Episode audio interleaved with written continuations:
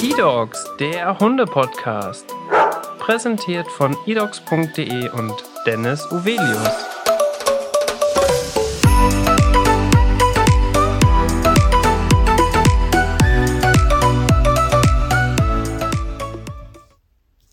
Hallo und herzlich willkommen zu einer neuen Podcast-Folge. Heute bin ich in der Tierarztpraxis Punktgenau und gegenüber von mir sitzt Birgit Wilms. Herzlich willkommen. Ja, herzlich willkommen. Vielen Dank, dass du da bist. Vielen Dank für die Einladung. Heute möchten wir mit einer Tierärztin sprechen. Und liebe Zuhörer, ihr kennt es, wir starten direkt mit dem Kennenlernspiel. Liebe Birgit, du darfst einmal deinen Beruf, dein Hobby, deine Leidenschaft, deine Lebenseinstellung und am Ende deinen Charakter beschreiben. Und wir starten einmal mit deinem Beruf. Ja, also wie gerade schon erklärt, ich bin Tierärztin, ähm, auch aus Leidenschaft und schon 20 Jahre. Genau, und habe mich äh, vor anderthalb Jahren dann selbstständig gemacht. Genau. Eineinhalb Jahre ist das erst her. Ja, genau. Im September 2019. Und vorher warst du in einer Gemeinschaftspraxis oder? Ich war angestellt in einer äh, damalig noch Klinik. Ähm, jetzt ist das auch noch ein tierärztliches Zentrum. Genau, da war ich 13 Jahre angestellt. Mhm. Sehr schön. Und ja, wie kann man dein Hobby beschreiben? Was machst du so neben deinem Beruf? Ich kann mir ja schon vorstellen, dass du viele Wochenstunden hast ähm, was kannst du noch nebenbei so machen? Ja, also nebenbei habe ich tatsächlich auch noch Hobbys. Also ich habe äh, ein Pferd oder mittlerweile zwei Pferde sogar, wobei eins in Rente ist. Ähm, das heißt, ich reite auch turniermäßig, wenn möglich. Ähm, habe da auch so ein bisschen meinen Leistungsanspruch. Genau mein, meine Familie muss ich natürlich auch noch für da sein, für meinen Mann und meine Kinder. Kann man auch ein bisschen als Hobby beschreiben und vielleicht auch als Zweitjob. Ähm, und sonst gehe ich auch noch ähm, zum Strong, Strong Nation. Das ist so ein hochintensives Intervalltraining einmal die Woche, wo man sich richtig auspowern kann. Das ist auch was, was richtig süchtig macht. Um den Kopf frei zu kriegen. Genau. Ja. Das mit den Pferden wusste ich tatsächlich gar nicht. Das ja. ist natürlich ganz passend. Also ich spreche hier ganz oft mit Leuten, die sowohl im Hundebereich aktiv sind als auch im Pferdebereich. Mhm. Das ist auf jeden Fall ja ganz spannend. Mhm. Und was ist denn so deine Leidenschaft? Ja, also meine Leidenschaft ist im Prinzip schon so ein bisschen mein Job natürlich. Ne? Also auch äh, diese Praxis hier, auch diese Gründung und auch alles das, was ich hier tue, mache ich schon aus Leidenschaft. Das muss man wirklich sagen, weil man dann auch sonst diese ganzen Stunden und so nicht so wegstecken kann. Na, die Pferde natürlich auch. Ne? Das war auch immer schon so, seit ich klein bin. Und ja, also meine Kinder und meine Family sind auch, äh, gehören zu meiner Leidenschaft dazu. Alles unter einen zu bringen. Und kannst du auch eine ganz bestimmte Lebenseinstellung definieren oder ist das eher schwierig? Also eigentlich ist meine Lebenseinstellung immer gewesen, wenn du ein Ziel hast, dann bemühe dich, das zu erreichen, weil dann erreichst du es auch. Mhm. Ja? Und das zweite, die zweite Lebenseinstellung ist eigentlich, wenn man selbst nichts ändert, wenn man nicht zufrieden ist, dann ändert sich meistens nichts. Also einfach machen. Ne? Wenn man ein Ziel oder ein Traum hat, einfach dafür kämpfen und weitermachen. Das, das ist einfach so. Das sind auf jeden Fall wahre Worte. Und jetzt kommt eigentlich so die witzigste Kategorie in unserem Kennenlernspiel, nämlich den Charakter. Ich habe gerade schon gesagt, vielleicht will deine Mitarbeiterin dich auch einmal beschreiben. Du hast das jetzt selber aufgeschrieben. Wie würdest du deinen Charakter beschreiben? Ja, also du kannst ja gerne meine Mitarbeiterin gleich nochmal fragen. Das mache ich. Äh, ist sicherlich ganz spannend, weil ich habe ja ein paar Leute, die hier rumlaufen, die mich auch schon ein bisschen kennen. Auch einige schon länger als die anderthalb Jahre, die wir hier äh, zusammen sind. Und ähm, ja, mein Charakter kann man eigentlich auf jeden Fall als zielorientiert beschreiben. Ne? Also was ja schon aus meinem Motto herauskommt, einfach, ähm, ne, dass man einfach sein Ziel entgegenfiebert und es dann einfach macht, egal wie schwierig und anstrengend es manchmal ist. Das ist eigentlich also wirklich äh, von Anfang an so meine, ja, schon starker Charakterzug. Ich glaube, ich bin ein ziemlich offener Mensch. Mhm. Ich schaue auch über den Tellerrand, ähm, bin auch immer wieder offen für alles andere, ähm, was man natürlich auch vielleicht an dem Konzept meiner Praxis äh, sieht, wo wir uns ja nachher sicher noch unterhalten werden, dass es einfach wichtig ist, dass man über seinen eigenen Horizont mal schaut und sich informiert. Ähm, ja, ich glaube, ich bin ein humorvoller und menschenfreundlicher Mensch. Ja. Das kann man auch so sagen. Also man ist ja immer, man redet immer von tierfreundlichen Menschen, aber ich glaube, ich bin zusätzlich sogar ein bisschen menschenfreundlich. das ist auf jeden Fall sehr, sehr schön. Wir haben uns jetzt ja auch das erste Mal persönlich getroffen und meine erste Einschätzung ist auch, dass du dich so, glaube ich, ganz gut beschrieben hast. Jetzt ist es natürlich so, Tierärztin zu sein oder Tierärztin zu werden, das ist für viele vielleicht auch ein Traumberuf. Oft möchte man ja auch einen Beruf machen, was mit Tieren zu tun hat. Ja. Wie war denn so dein beruflicher Werdegang? Ja, mein beruflicher Werdegang war eigentlich ziemlich zielorientiert. Ähm, ich habe, äh, als ich zehn war, habe ich angefangen zu reiten und dann habe ich gedacht, okay, ich möchte jetzt Tierärztin werden, so wie das viele Mädchen wahrscheinlich denken. Ähm, ja, dann habe ich tatsächlich ähm, mein Abitur gemacht und damals gab es auch noch einen äh, Medizinertest, weil es auch sehr viele äh, Bewerber gab für Studienplätze, so viele wie heute auch. Und über diesen Medizinertest wurden dann zusätzlich zur Abiturnote die äh, Plätze verteilt. Genau. Und dann habe ich äh, meinen Studienplatz sofort in Hannover bekommen, mhm. wo ich auch hin wollte. Dann direkt nach dem Abi mit 18 bin ich dann nach Hannover gezogen, habe dann da meine sechs Jahre Tiermedizin studiert und bin dann anschließend wieder im Prinzip nach Hause gezogen oder in die Region nach Hause, weil ich da auch meinen Freund hatte. Und äh, habe dort, ich komme eigentlich von der Küste. Okay. Ähm, habe dort dann in einer Zweimann-Tierarztpraxis äh, direkt hinterm Deich gearbeitet, habe dort Kleintiere und Pferde gemacht. War auch ganz schön. Als Anfänger in einer Zwei-Mann-Praxis war nicht die schlechteste Idee, muss ich sagen. Ja, da hast du ja, glaube ich, ziemlich viele praktische Beispiele direkt mitgenommen und konntest dich genau. auch so weiterentwickeln. Ne? Ich musste es einfach machen. Ich hatte jetzt nicht zu viele Leute um mich rum, ähm, mit denen man sich die Arbeit auch teilen musste vielleicht. Ja. Ähm, genau, das war so. Und dann bin ich halt, ja, der Liebe wegen irgendwann hier in die Region Osnabrück hat es mich dann verschlagen ähm, und ja, habe dann mit so ein paar kleinen Umwegen ähm, angefangen, in einem tierärztlichen Zentrum in Belm zu arbeiten, vor 13 Jahren. Mhm. Genau. Da habe ich dann gearbeitet bis, ja, bis im Juli 2019 im Prinzip und habe mich dann hier selbstständig gemacht. Genau. Und bin jetzt hier seit September, ich glaube 9. September 2019, da haben wir hier eröffnet. Und seitdem bin ich selbstständig hier in meiner eigenen Praxis. Mein Team ist auch mittlerweile schon ein bisschen gewachsen. Also wir haben angefangen als eine Tierärztin und äh, zwei Helferinnen. Ja. Und mittlerweile sind wir, glaube ich, zwei Tierärzte und wir sind, wie viele Helferinnen sind wir denn? Vier, fünf? Ja. Eine ist momentan im Mutterschutz. Aber wir sind schon ganz gut gewachsen. Ja, das ist ja schon ein großes Team. Ja. Für, aber ihr macht jetzt hier nur Kleintiere oder hast du auch noch was mit Pferden zu tun? Also ich mache noch so ein bisschen Akupunktur bei Pferden.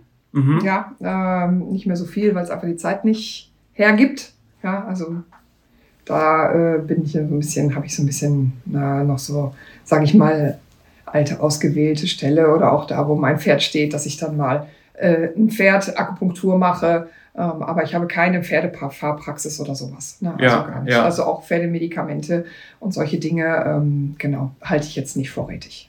Da, okay. da mache ich wirklich nur die Kleintiere und das dann lieber intensiv. Ja, genau. ja. Und welche Leistungen gibt es so hier in eurer Praxis? Ich war auf eurer Internetseite mhm. und dort habe ich gelesen Goldimplantation. Mhm. Ja, also grundsätzlich ähm, sind wir hier eine ganz normale Kleintierpraxis. Das heißt, wir machen Impfungen, Wurmkuren, wir machen Jahreschecks, wir machen die ganz normalen ja, Infekt, äh, Fieber, Durchfall, Husten, so das ganz normale, sag ich mal, die normale Medizin, so äh, hausärztliche Medizin. Mhm, genau. Zusätzlich habe ich mich ähm, spezialisiert oder äh, weitergebildet in, ähm, in der Schmerztherapie. Das heißt, äh, ich habe in Österreich eine einjährige Weiterbildung absolviert, dort an der Veterinäruni in Österreich, in Wien, ähm, wo ich die Neuraltherapie und die Akupunktur, TCM ähm, für Kleintiere und Pferde gelernt habe. Oder eigentlich war es für alle, also die haben selbst auch für Nutztiere dort unterrichtet und wir mussten auch eine Prüfung an, an der Kuh machen tatsächlich, ähm, weil es halt einfach, äh, ja, nur allgemein dort äh, so läuft. Und äh, zusätzlich habe ich dann weil das in diese Schmerztherapie gut reinpasst, auch die Weiterbildung zur Goldimplantation gemacht. Bin auch Mitglied in der AGI, das Arbeitsgemeinschaft Goldimplantation, wo man halt als zertifiziertes Mitglied einmal im Jahr auch äh, sich verifiziert und die Qualität äh, der Arbeit dort nachchecken lässt, ob mhm. alles noch so läuft oder ob man schon betriebsblind ist. Und ja, genau, das ist halt so dieser Rahmen der Schmerztherapie. Ähm, überall da, wo man sagt, der Hund hat eine Beschwerde, ein Problem, das ich jetzt vielleicht entweder nicht mit einer Schmerztablette wegmachen möchte, weil sie für den Körper nicht gut ist oder die Schmerztabletten nicht mehr wirken. Dort greift im Prinzip die ganzheitliche Schmerztherapie ein, die einfach dem Ganzen ursächlich auf den Grund geht, um dann auch Schmerzkaskaden, die Schmerzspirale, wie ich sie nenne, aufzulösen. In diesem Bereich fällt die Goldimplantation auch rein. Bei der Goldimplantation setzt man Gold ein. Das sind so Nuggets, die sind ein Millimeter dick, vier Millimeter ungefähr lang, so kleine Golddrahtstückchen. Die werden gelenknah an den schmerzenden Gelenken oder in den schmerzenden Regionen implantiert, mit einer, mit einer Stahlnadel dorthin gesetzt. Okay und die wirken dort in der Umgebung als Reingold entzündungshemmend, schmerzlindernd. Ja, also diese entzündungshemmende, schmerzlindernde Wirkung des Goldes haben auch schon die Inkas äh, ausgenutzt. Ja, mhm. die haben schon mit Gold und auch Ohrringe sind so entstanden tatsächlich ähm, mit Gold gearbeitet und dann hat irgendwann ein Tierarzt ähm, in den, weiß ich nicht, ob es in den 70er, 80er Jahren war, Thierry Dirks, der hat sich dann damit beschäftigt, so ein bisschen und hat tatsächlich diese Methode als erstes beim Tier angewandt, diese Goldimplantate an die Hüftgelenke gesetzt. Ja. Bei Hunden mit HD. Ja, also die Hüftdysplasie, ein Riesenproblem in der Zucht. Ja, äh, kommt immer überall vor, nicht nur bei reinrassigen, sondern auch bei Mischlingen, weil es leider sehr, sehr, sehr stark verankert ist genetisch. Mhm. Und das resultiert irgendwann äh, mit Schmerzen. Und zwar nicht immer nur an der Hüfte, sondern auch vielleicht am Ellenbogen, weil die zu viel belastet werden, weil die Hüften von Geburt an entlastet wurden. Und äh, da hat er festgestellt, dass einfach, wenn man diese Gold Nuggets dort an die Hüftpfanne und an den Oberschenkelhals implantiert, die Tiere schmerzfrei sind. Macht man das auch in der Humanmedizin? Ja, genau. In der Humanmedizin gibt es das auch. Ähm, das ist jetzt ausnahmsweise mal eine Methode, die tatsächlich erst beim Tier angewandt wurde und dann beim Hund. Alle anderen Sachen wie Akupunktur, Neuraltherapie sind alle aus der Humanmedizin in die Tiermedizin gekommen. Ja. Ähm, und diese Goldimplantation ist halt von diesem Dirks erst beim Hund benutzt worden. Dann haben die Dänen angefangen, als erstes auch Menschen dort zu implantieren. Mhm. Und es gibt jetzt auch in Deutschland gibt es Ärzte, Orthopäden, die sowas machen. Ähm, es gibt zum Beispiel in Düsseldorf dort ein Zentrum, Zentrum für Goldimplantation, die sowas machen bei Arthrosen, äh, hauptsächlich Kniearthrosen. Okay. Und hauptsächlich bei Patienten, die nicht narkosefähig sind. Ja, wo man kein künstliches Gelenk einsetzen will, ja. weil das mit der Narkose nicht funktionieren wird oder die schon Abstoßungsreaktionen haben auf Implantate und so weiter. Da alternativ wird Gold eingesetzt auf die gleiche Art und Weise. Das wird beim Menschen nur lokal betäubt und dann wird das Gold da implantiert. Der äh, Nachteil, der diese ganze Methode hat, dass es äh, keine, also wenig Studien drüber gibt, ja. weil natürlich die Pharmaindustrie nicht dort mit kein Geld verdient und dann auch keine Studien anfertigt, großartig. Mhm. Und dass das natürlich dann eine Leistung ist, die man selber bezahlen muss. Das habe ich tatsächlich noch nie gehört. Mhm. Genau. Also es gibt auch, also es gibt, wie gesagt, in Düsseldorf ist das Zentrum, Frau Endrizi macht das und dann gibt es das in Berlin, glaube ich. Also es gibt mittlerweile so ein paar äh, in Deutschland. So ganz genau weiß ich das aber jetzt auch nicht, wie viele oder das dann machen. Und bleibt das Goldimplantat, bleibt das drin oder holt man das nach einer gewissen Zeit wieder raus? Nein, das Goldimplantat bleibt lebenslänglich da drin. Ja. An der Stelle, das wandert nicht. Das wird vom Körper weder abgestoßen noch irgendwie wird das aufgelöst. Das bleibt also zeitlebens an Ort und Stelle und wirkt dort auch zeitlebens dementsprechend entzündungshemmend, schmerzlindernd. Das ist eine Dauertherapie, die sich nicht abnutzt. Und ähm, sowohl Erfahrungsberichte als auch äh, einige Studien zeigen halt eine deutliche Verbesserung der Schmerzhaftigkeit dort. Also ich muss von meinem Erfahrungsbereich sagen, die Hunde, die ich bis jetzt implantiert habe, ich habe mittlerweile sogar zwei Katzen implantiert, ähm, die sind wirklich super geworden. Also ich sehe die ja immer auch mal wieder, weil die auch drüben dann in der Physiotherapie sind und dann immer noch mal reinschauen. Also das ist schon enorm, was man damit erreichen kann, wenn ja. die Tiere einfach ganzheitlich schmerzfrei sind. Ne? Dass sie dann einfach sich viel lieber bewegen, dass sie, dass gewisse Aggressionen verschwinden, ähm, die sie vorher hatten, dass der Muskelaufbau ganz anders läuft. Also die Physiotherapeuten haben dann Riesenerfolge plötzlich, wo sie vorher ein halbes Jahr versucht haben, Muskeln irgendwo an einen Hinterschenkel zu organisieren mhm. und dann sich nichts getan hat. Da haben die dann irgendwann plötzlich gemerkt, Mensch, nach der Goldimplantation, nach drei Monaten hat der Hund richtig Popo-Muskeln gekriegt und äh, da geht es dann richtig vorwärts plötzlich. Ja. ja. Du hast es jetzt gerade schon angesprochen, da kommen wir nämlich auch direkt zur nächsten Frage, dass oft Hunde noch drüben sind bei der Physiotherapie. Mhm. Damit meinst du die Praxis von Romana, die war auch schon im Podcast. Gleichzeitig ist Karina, die Hundefriseurin, ja auch noch vor Ort. Und ihr seid so eine Dreiergruppe hier, quasi alle in einem Haus. Mhm. Und äh, wie funktioniert so die Zusammenarbeit im Verbund? Also das ist schon wirklich eine super einmalige Geschichte hier. Also ich bin auch super happy, dass das so geklappt hat. Das äh, war, glaube ich, auch so eine Art Schicksalsfügung oder was auch immer, dass ich hier zufällig gelandet bin und dann auch tatsächlich auch Leerstand war, dass ich hier mit reinkommen konnte in diese ähm, in diese Institution, sage ich schon fast mal. Ja, ja. ja, also weil wir haben hier wirklich, äh, weiß ich nicht, 550 Quadratmeter geballte äh, Tiergesundheit. Ja, also das klappt richtig super. Ne, es ist so, dass ich natürlich gerne mit den Physiotherapeuten hier im Hause zusammenarbeite, ich aber auch mit anderen Physiotherapeuten zusammenarbeite. Also ich bin jetzt da nicht gebunden, mhm. aber hier ist natürlich der kurze Amtsweg super. Ne? Also es geht in beide Richtungen. Man muss sagen, wenn drüben was auffällt, dass sie sagen, oh Mensch, ähm, das Tier hat jetzt doch so Schmerzen, dass ich als Physiotherapeut gar nicht rankomme, meine Therapie einzubringen oder ich mache schon so lange und es tut sich nichts, ich muss irgendwie weiterkommen, dann wird von drüben dann einfach mal gesagt,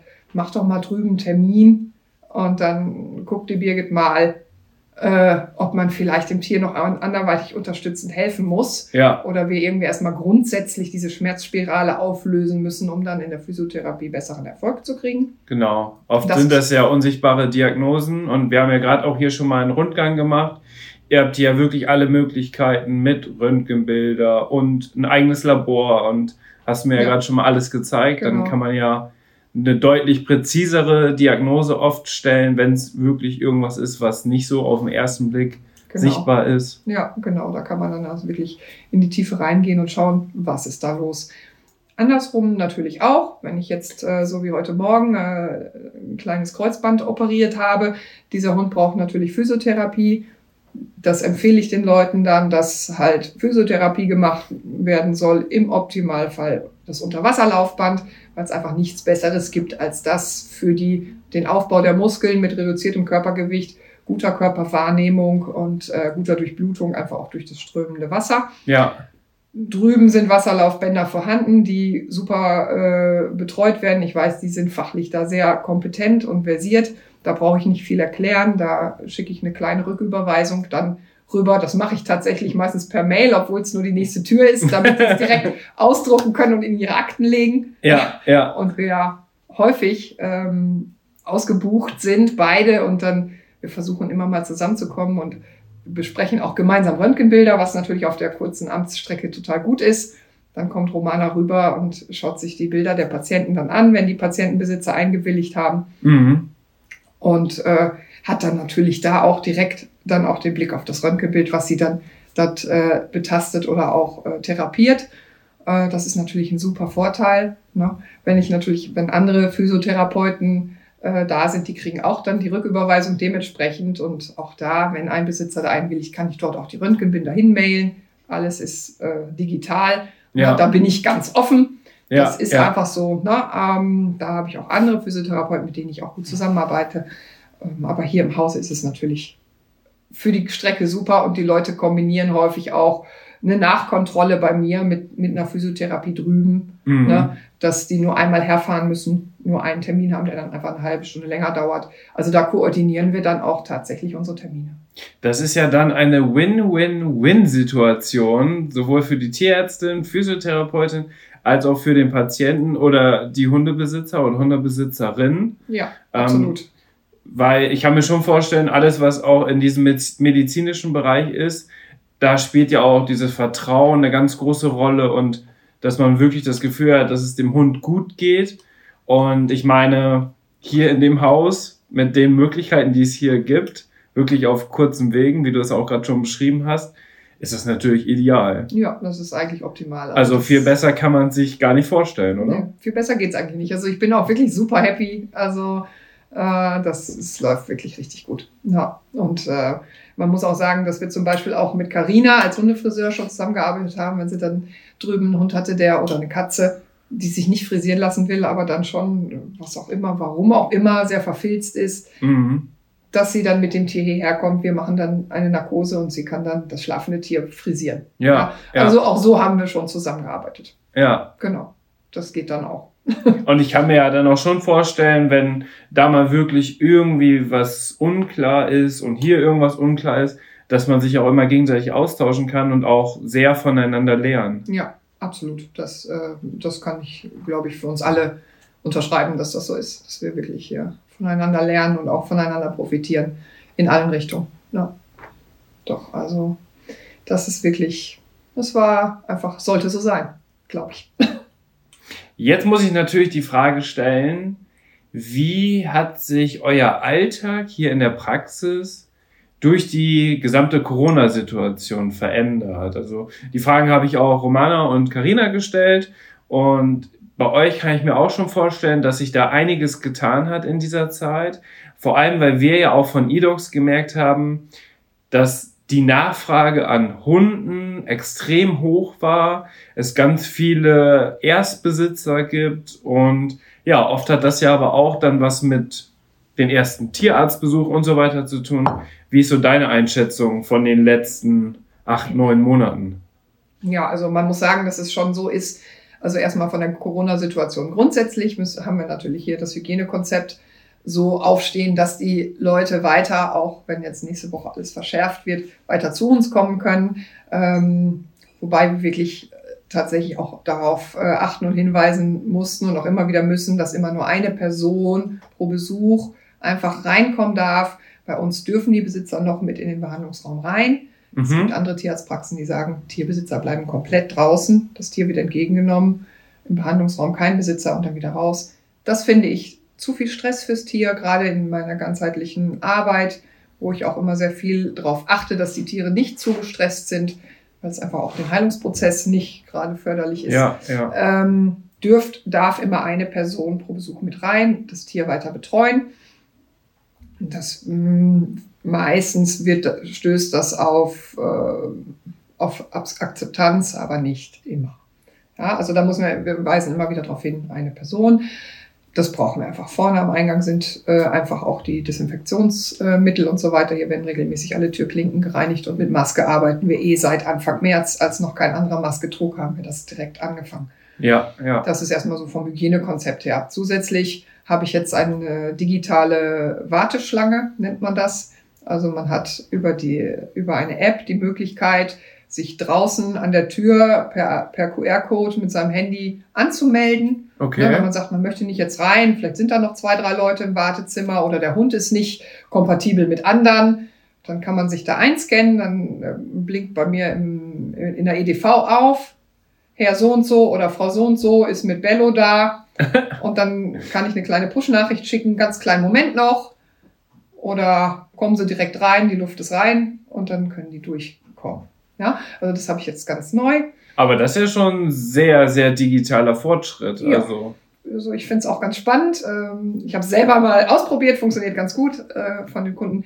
Die dürfen natürlich immer noch alle so reinkommen, aber wenn jemand das möchte, kann das gerne ausprobieren. Diese App PetLeo heißt sie, die ist mhm. kostenlos. Ähm, da kann man direkt über, über die äh, Google Map da den Tierarzt anklicken und dann ist man direkt drin. Ähm, es soll später auch äh, eine digitale Terminvergabe möglich sein. Auch das will, will ich noch anbieten.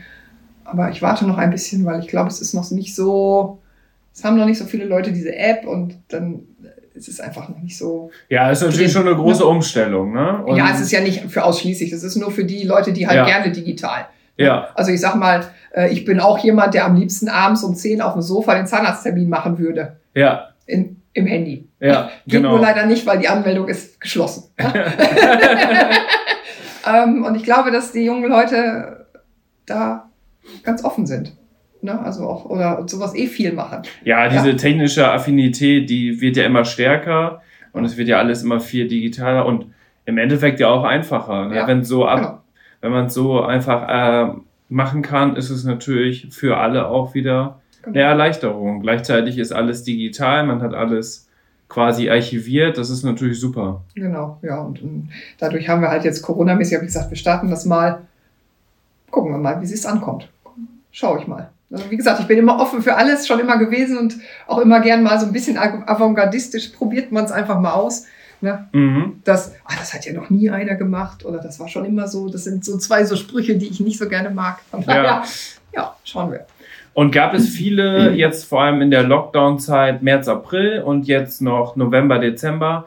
Hattest du schon das Gefühl, dass da jetzt auch mehr Leute jetzt da sind, auch die zum Beispiel ihren Ersthund haben? Ja, also auf jeden Fall ähm, dass wirklich viele Neuhundebesitzer dabei sind. Es ist natürlich bei uns jetzt schwierig. Wir haben eh immer noch viele Neukunden, Gott sei Dank, weil wir ja noch nicht so lange am Markt sind. Ja. Aber man merkt schon, die Leute erzählen auch.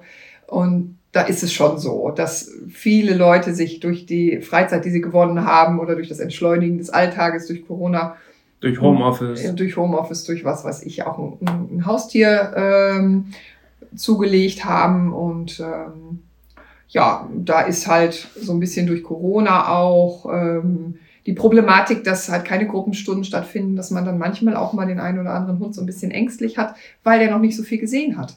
Mhm. Ja, wenn man sonst sind die alle schon 20 Mal in der Welpenstube gewesen oder sind irgendwie mit in Hundeschulen oder durch die Fußgängerzone gelaufen, um andere Leute kennenzulernen, was man so alles macht, um seinen Hund gesellschaftlich abzuhärten. Ja. Das findet alles nicht statt. Und wenn die dann zum ersten Mal zum Tierarzt kommen, sind die manchmal schon ein bisschen eingeschüchtert. Also das merkt man schon. Das ist, ich glaube, tatsächlich auch etwas mehr als vorher. Mhm. Diesen Leuten empfehle ich immer einfach einmal die Woche mit dem Hund zu kommen, über die Waage zu laufen, sich ein Leckerli an dem Tresen abzuholen und wieder zu gehen. Ja, ja. Einmal von der Helferin durchstreicheln, vielleicht sogar, wenn ein Tisch frei ist, einmal auf den Tisch in die Ohren schauen und wieder weg. Das bieten wir immer als Service an, damit diese Junghunde einfach positiv konditioniert sind und nicht so ängstlich dann, weil wenn dann die Tiere wirklich was haben, was dann auch mal schmerzhaft ist, weil ein Tierarztbesuch ist ja nicht immer angenehm, ich bin ja nicht der Wellness-Salon, ja. ähm, dass die Tiere das dann nicht ganz so bös nehmen. Ne? Also mhm. Es ist einfach ein leichteres Arbeiten dann auch. Und das merkt man jetzt unter Corona schon, dass da einiges fehlt. Ne? Ja. Aber es ist wirklich schon erstaunlich, ähm, was für Kreise das zieht und was für Auswirkungen das insgesamt auf so die gesamte Situation hat, ne? Auch ja. was so die ersten Tage, Wochen mit den Hunden angeht, wenn man jetzt einen Welpen hat, wie prägend eigentlich diese Zeit ist und was einem dann wirklich jetzt fehlt. Ne? Ja, also das äh, ist schon wirklich äh, eine Geschichte, die unterschätzt ist, glaube ich. Das wäre vom Jahr noch gar nicht vorstellbar gewesen. Nein, das sind einfach ganz neue Sachen, über die man sich ganz neu Gedanken machen muss einfach ja. auch und die man einfach weiter wieder entwickeln muss, dass ich es wieder, dass man es wieder aufholt. Ja. Ihr seid ja hier eine Kleintierpraxis und das bedeutet ja, dass nicht nur Hunde hier sind. Wie ist so das Verhältnis zu Hunden, also im Prozent zum Beispiel, wie viele Hunde habt ihr, wie viele Katzen und so welche exotischen Tiere sind noch zum Beispiel dabei oder andere Haustiere? Ja, also ich, ich mache sehr viele Hunde, muss ich sagen. Ähm, ich hätte jetzt gesagt 70, 80 Prozent. Mhm. Tatsächlich allein auch dadurch, dass die Schmerztherapie beim Hund äh, schon sehr sensibilisierter ist als bei der Katze. Ja. Wobei man sagen muss, auch bei der Katze gibt es sehr viele Schmerzpatienten, die unerkannt sind, weil einfach Katzen richten ihr Leben nach ihren Bedürfnissen ein. Mhm. Ja, wenn der Hund plötzlich nicht mehr den Gang geht um die Hausecke, dann merkt der Besitzer das Wenn die Katze den ganzen Tag nur auf der Heizung liegt, dann war sie einfach eine Katze, die gerne auf der Heizung liegt. Ja, ja. Ja, das würde man nicht merken, dass der Katze zum Beispiel die Hüfte wehtut. Ja, die springt halt nicht mehr auf den Schrank. Mhm. Dann tut sie das eben nicht. Das fordert von ihr keiner und dann Ist nicht so auffällig. nicht so ne? auffällig. Bei Katzen ist es dann eher, dass die als Schmerzpatient kommen, wenn sie garstig werden. Ja, Das ist dann schon so spät, dass sie dann sich schon gar nicht mehr anfassen lassen wollen. okay. Ähm, da sind schon kleine Änderungen im Alltag, schon Schmerzzeichen, die, der Katze, die die Katze einfach aus dem Weg geht. Ne? Also dadurch hat sie dann einfach keinen Schmerz. Sie Mhm. legt sich auf die Heizung, ja, Oma nimmt die Rheumadecke und dann tun auch die Knie nicht mehr weh. die Katze legt sich auf die Heizung und dann ist auch der Rücken in Ordnung. Ja, ja, So. Also Katzen so 15 Prozent, denke ich, zurzeit. ja. Ja, natürlich auch Impfung und Wunko und sowas alles. Ähm, und dann haben wir noch ein bisschen Meerschweinchen, Kaninchen, Hamster. Äh, die haben wir auch, einen kleinen Prozentsatz. Genau, so fünf bis zehn Prozent haben wir dann so Heimtiere. Genau. Oder wo wir dann auch, äh, ich denke, das wird auch noch mehr werden, dadurch, dass wir halt auch noch nicht so lange da sind, Ja.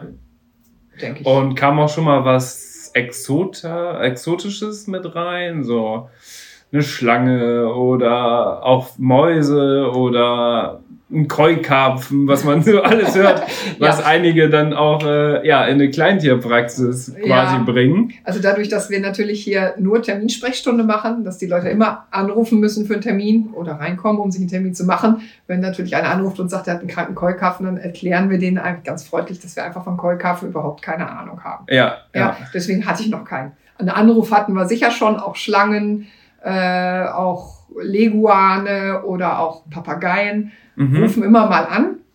Ja, wobei ich dann immer sagen muss, dass ich reptilienmäßig überhaupt keine Ahnung habe. Also ich weiß immer, wo meine Grenzen sind. Ja, Reptilien gehören nicht zu meinem Repertoire. okay. Ähm, ich sag mal, wenn der eine Hautveränderung hat und die wollen eine Pilzsalbe haben, dann gucke ich da gerne drauf.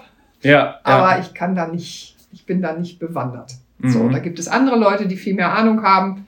Und dann, da die Leute dann anrufen, empfehlen wir denen dann eine Also- Fachpraxis Also aufzusuchen. dafür gibt's wirklich auch Spezialisten, Ja. die sich so mit Reptilien und sowas auskennen. Genau, da gibt es also wirklich Leute, die das sich da auch dann weitergebildet haben, die dann da auch Ahnung haben. Genau. Deswegen haben wir dann so viele Exoten nicht. Ich glaube, es liegt wirklich daran, dass wir keine offene Sprechstunde haben, wo die Leute einfach reinkommen, Ja, sondern immer erst am Telefon besprechen und dann, äh, ja, und da wir uns ja auch so ein bisschen schmerztherapiemäßig ähm, spezialisieren und das normal nebenbei machen, auch normal operieren, äh, mhm. alles, was nicht Knochenchirurgie ist, mache ich im Prinzip auch hier. Aber so kann man dann halt immer in seinen Fachbereich suchen. ja, Wenn ich jetzt einen Hund habe, der eine Knochenchirurgie braucht, einen großen Hund mit einem Kreuzbandriss oder eine Fraktur oder gebrochener Knochen, dann schicke ich den ja auch in eine Praxis, mit der ich sehr gut zusammenarbeite, die dann für mich die Knochenchirurgie machen. mhm. Ja, genau. ja, sehr spannend. Ja. Und jetzt kommen wir schon zur letzten Frage. Und das ist eine Frage, ich möchte natürlich noch ein bisschen auch, dass du ein bisschen was erzählst hinter den Kulissen, weil das ist für die Zuhörer immer unglaublich spannend. Mhm. Mm, Erzähl mir so gerne deine, so eine traurige Geschichte, die du hier schon erlebt hast oder während deiner Arbeitszeit insgesamt. Und ähm, vielleicht auch eine ganz witzige oder spannende oder emotionale Geschichte. Mhm. Ja, also es sind natürlich immer wieder spannende Geschichten dabei. Ähm, ganz, ja, eine ganz tolle Geschichte war eigentlich mal, dass ich ähm, mit einer Kollegin zusammen, also einer, einer Helferin, die auch jetzt hier mit mir zusammenarbeitet, äh, haben wir im Prinzip einen Pony gerettet, indem wir dem, der hatte sich verschluckt, hatte ein Stückchen Möhre im Hals. Okay. Ja, und äh, war- Schlundverstopfung? ja, das ist im Prinzip eine Schlundverstopfung. Diese wurde schon zwei oder drei Tage versucht, am stehenden Pferd konservativ zu lösen. Das ging aber nicht. Dieses Stückchen Möhre hatte sich da festgesetzt vor dem Mageneingang und ging nicht vor und nicht zurück. Naja, dann war die letzte Chance im Prinzip, ja, was machen wir? Und dann äh, habe ich dann, Pferdetierärzte waren alle unterwegs und dann habe ich dann mit meiner Kollegin zusammen ich gesagt, so, jetzt legen wir das Pony in Vollnarkose. Ist Ja. ja nur ein Pony. äh, und äh, dann haben wir mit dem Endoskop dieses Stück Möhre aus diesem Ponyhals entfernt. Also dann rein mit dem Endoskop. Das hat auch sehr lang, hat auch ein bisschen gedauert und es war auch ziemlich schwierig, weil sich die natürlich nach zwei, drei Tagen schon ähm, ziemlich festgesaugt hatte. Und dann haben wir tatsächlich es geschafft, dieses Stückchen Möhre aus diesem Hals rauszubekommen. Das Pony ist auch aus der Narkose ganz normal aufgestanden und super happy konnte das weiterleben. Ja. Wahnsinn. Also das war schon toll, weil auch die Besitzerin hat gesagt, also dieses Pony war jetzt irgendwie auch irgendwie schon über 25 äh, irgendwie, ich weiß es nicht mehr ganz genau, hat gesagt, jetzt ist der so alt geworden und jetzt muss der an einem Stückchen Möhre sterben, das wollte sie nicht. Ja, ja. Und dann habe ich gesagt, komm, das probieren wir und das, das hat super geklappt.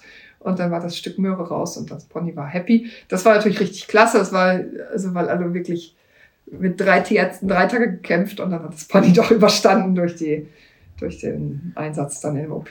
Passiert sowas dann oft auch bei Hunden? Also, dass sie sich verschlucken, dass man da wirklich tierärztliche Unterstützung braucht, um das Problem zu lösen? Ja, also es gibt da auch Fremdkörperproblematiken, dass die dann ein zu großes Stück Knochen mhm. unterschlucken und das dann auch äh, nicht wieder rauskommt. Auch das muss man dann in Narkose mit dem Endoskop entfernen. Ja. Genau. Das kann halt also wirklich dann auch zu lebensbedrohlichen Situationen führen. Bei Katzen hat man das immer mal, dass sie sich einen Grashalm in den Hals ja. Dann lagen die am Gras und dann wandert dieser Grashalm aber nicht Richtung Magen, sondern hoch Richtung Nase und dann müssen die ganz viel niesen und husten.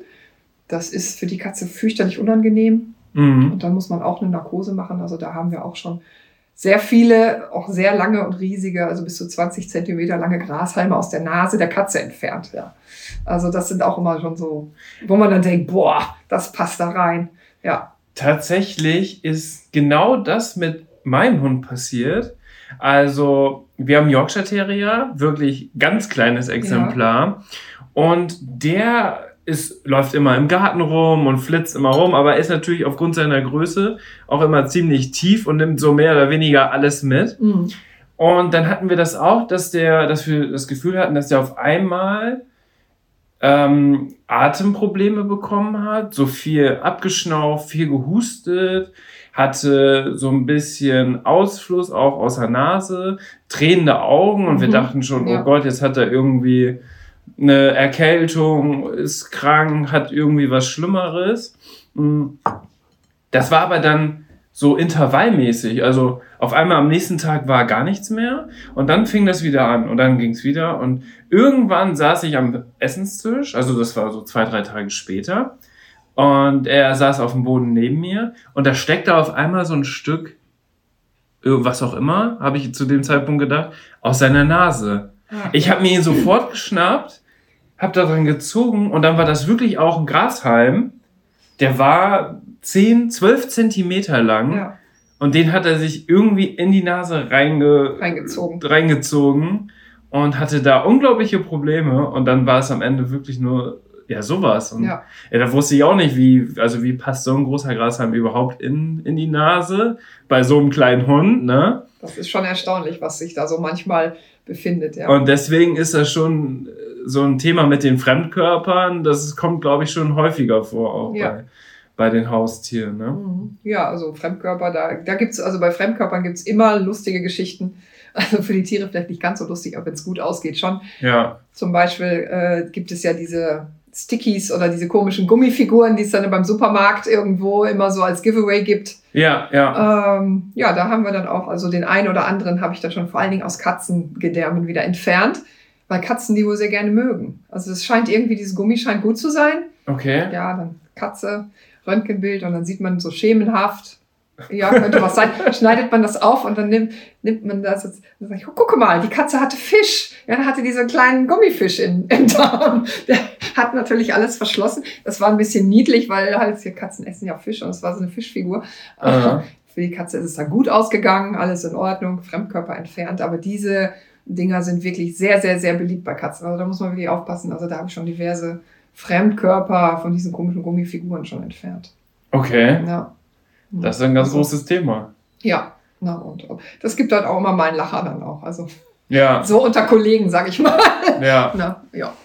Aber du hast natürlich auch öfter Schicksalsschläge, traurige Geschichten. Magst du davon erzählen und auch, wie du damit umgehst? Also ich kann mir schon vorstellen, wenn du vielleicht eine OP hattest und konntest vielleicht den Hund nicht mehr retten, ähm, das nimmt einen ja auch persönlich mit.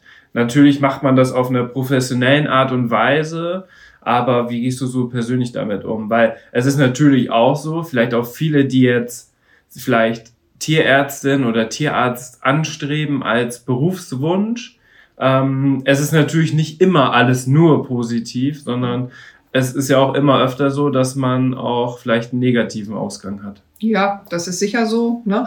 Also grundsätzlich ist es so, dass ich natürlich als Tierarzt immer die Chance habe, ein, ein Leiden, ein, ein starkes Leiden am Ende zu erleichtern oder auch zu beenden. Ja, und das war eins der Gründe, warum ich in die Tiermedizin gegangen bin und nicht in die Humanmedizin tatsächlich, dass ich die Chance habe zu diesem letzten Schritt. Ja. Ähm, sehe ich als für mich persönlich als äh, große Chance eigentlich. Das heißt, wenn ein Tier ähm, sehr, sehr leidet, sehr, sehr krank ist und ich ihm nicht mehr helfen kann, äh, das würdige Leben in keinster Weise mehr möglich ist, habe ich die Chance, das letzte Leiden zu erleichtern. Die Tiere brauchen am Ende nicht verhungern, ersticken oder irgendwelche anderen fiesen äh, Todeskämpfe kämpfen. Mhm. Ja, das ist für mich ein, sage ich mal, nochmal der letzte Gefallen, den ich dem Tier tun kann. Das wie, ist natürlich. Wie und wann war so dass das erste Mal, dass du ein Tier eingeschläfert hast?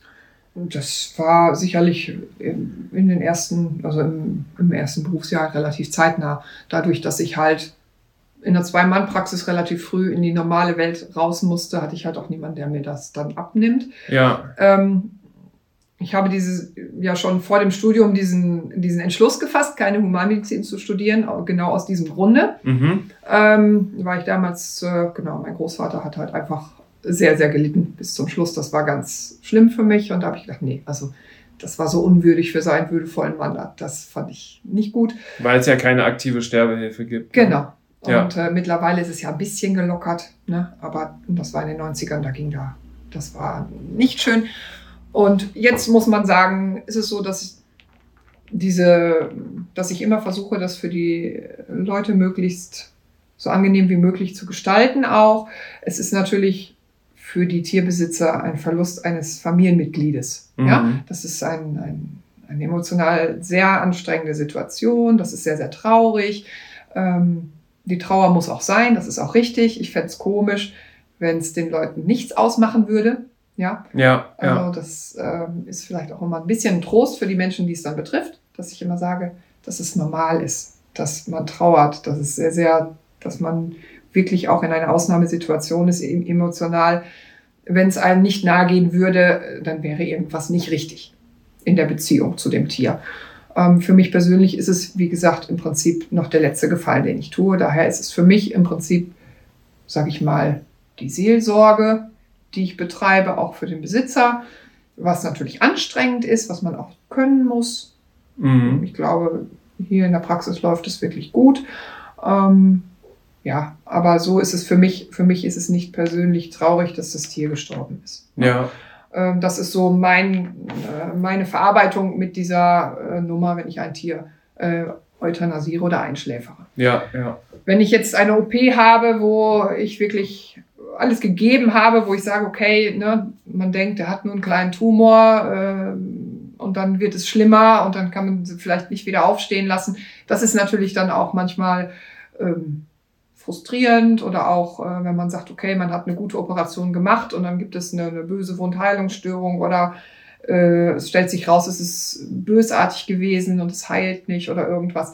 Das ist natürlich für einen selber dann auch traurig und ähm, ja, damit muss man umgehen einfach auch. Man muss dann selber nochmal schauen, ähm, seine Qualitätskontrolle machen und solche Dinge. Wenn dann alles, sage ich mal, gut verlaufen ist im normalen fachlichen Sinne, dann muss man einfach sagen, okay, äh, es ist einfach so, dass man nicht jeden retten kann. Ja. Und ähm, dann verarbeitet man das und das da braucht auch ein bisschen, dafür ist man ja selber auch Mensch und nicht Maschine. Aber äh, genau, da mit einer gewissen Professionalität geht das. Aber es ist sicherlich nicht immer alles rosa und nicht immer alles schön. Mhm. Und man muss da auch äh, selber emotional gefestigt sein, glaube ich, für den Job. Ja. Ne? Also auch wenn es zum Beispiel darum geht, dass äh, Tierbesitzer Schwierigkeiten haben oder Beschwerden oder meinen, irgendeine Schwierigkeit gäbe es, weil die einfach auch ja nicht vom Fach sind, das nicht so richtig hinterblicken können.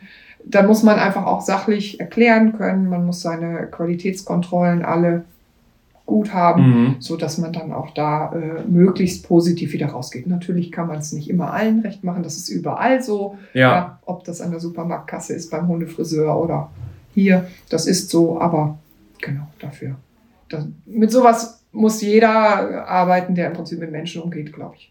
Und nimmst du, nimmst du deine Gedanken oder wenn, wenn es sich jetzt wirklich sehr bedrückt hat, sehr getroffen hat, eine Ausnahmesituation, nimmst du das dann auch mit nach Hause, besprichst das vielleicht mit deiner Familie, um das so ein bisschen zu verarbeiten? Ja, sicher, ne, das, das macht man. Also ich bespreche es und dann auf jeden Fall auch mit meinem Mann, ähm, der nicht vom Fach ist, was gut ist, glaube ich. Ja. Ja. ähm, weil ganz andere Blickpunkte dann aufkommen, ganz andere Gedankengänge. Man kann sich dann einfach auch mal abladen, ohne dass man dann jetzt einen fachlichen Kommentar kriegt. Ja, ist auch mal ganz gut. Mhm, mhm. ja, man möchte dann nicht, vielleicht nicht unbedingt sofort irgendwie gemaßregelt werden oder äh, einen besseren, äh, irgendwie eine Verbesserung oder so, wenn es eh schon alles blöd war, wie auch immer, oder Ja. traurig. Ne, aber ja, also das braucht man dann auch, ne, natürlich. Aber da ist, glaube ich, das läuft ganz gut und ähm, ja, im Großen und Ganzen kann ich da sagen, äh, habe ich meine Fröhlichkeit bis jetzt noch nicht verloren. So schlimm war es bis jetzt nicht. Ne? Genau. Birgit, vielen Dank für deine Zeit. Ja, vielen Dank, dass du mich dazu eingeladen hast und hier ähm, mir die Möglichkeit gegeben hast, hier mal meine Praxis vorzustellen. Gerne, gerne. Ich habe eine Frage noch und zwar heißt deine Internetseite tgt-punktgenau.vet. Mhm. Wofür steht das TGT? Das besteht für Tiergesundheitsteam. Okay. Ja, weil ich äh, grundsätzlich immer gerne, also wir haben ja auch im Team eine niedrige Hierarchie. Ich möchte gerne, dass wir alle als Team gleichberechtigt gesehen werden. Ja, jeder macht seinen Job auf seine Art richtig gut. Ähm, in meinem Team habe ich zum Beispiel eine Prophylaxeassistentin, also die beim Menschen Zahnarzthelferin gelernt hat und dort auch Prophylaxeassistentin gelernt hat, die natürlich, was die Zahnprophylaxe angeht, super professionell ist, viel professioneller als jeder Tierarzt oder viele Tierärzte, sage ich mal, Mhm. ja, weil sie die Spezialausbildung hat. Ja, die ist zum Beispiel zuständig für die Zahnprophylaxe, die wir Ja. dann auch wirklich auf humanem Niveau hier betreiben, ähm, wo wir dann auch äh, sagen können, wir können einzelne Zähne röntgen, um zu schauen, haben wir Zahnhalskaries. Das sieht man so von außen nicht. Und solche Sachen. Ja, und die ist ja als Tierarzthelferin bei mir eingestellt, aber sie ist im Team genauso wichtig wie jetzt der Tierarzt. Ja, wir arbeiten ja auch zusammen, also Narkose und Narkoseüberwachung macht der Tierarzt, die Prophylaxe macht dann die Prophylaxeassistentin. Ja. Ne? Dann habe ich Helferinnen, die eine Ernährungsberatung machen und so weiter. Das sind natürlich dann alles wichtige Sachen, die im Team auf gleicher Höhe gesehen werden sollen. Und deswegen nennen wir uns hier Tiergesundheitsteam. Und punktgenau. Genau, punktgenau einfach, weil ich für die punktgenaue Diagnostik, für punktgenaues Behandeln, dann auch so ein bisschen die Akupunktur, den Punkt damit reingebracht. Ähm, genau, auch äh, Termine werden einfach punktgenau gemacht. Also das soll alles auf den Punkt gebracht äh, werden und daher habe ich mir diesen Namen ausgedacht. Ja, also ich finde den Namen sehr gelungen. Es passt auf jeden Fall ganz gut so insgesamt hier hinein. Und ja, vielen Dank erstmal für den Einblick. Es hat gerne. Spaß gemacht. Ich habe wieder richtig viel dazu gelernt. Ja, so soll es doch sein. Ich hoffe, dass ihr mit der Corona-Situation weiter so gut umgehen könnt, dass es dass ihr auch gesund bleibt natürlich und Vielen dann Dank, das wünsche ich dir auch. ich alles Gute fürs Jahr 2021 Mhm. und ich hoffe, wir sehen uns bald wieder. Ja, gerne. Und dann würde ich sagen, hören wir uns im nächsten Podcast, liebe Zuhörer. Bis bald. Ciao. Tschüss.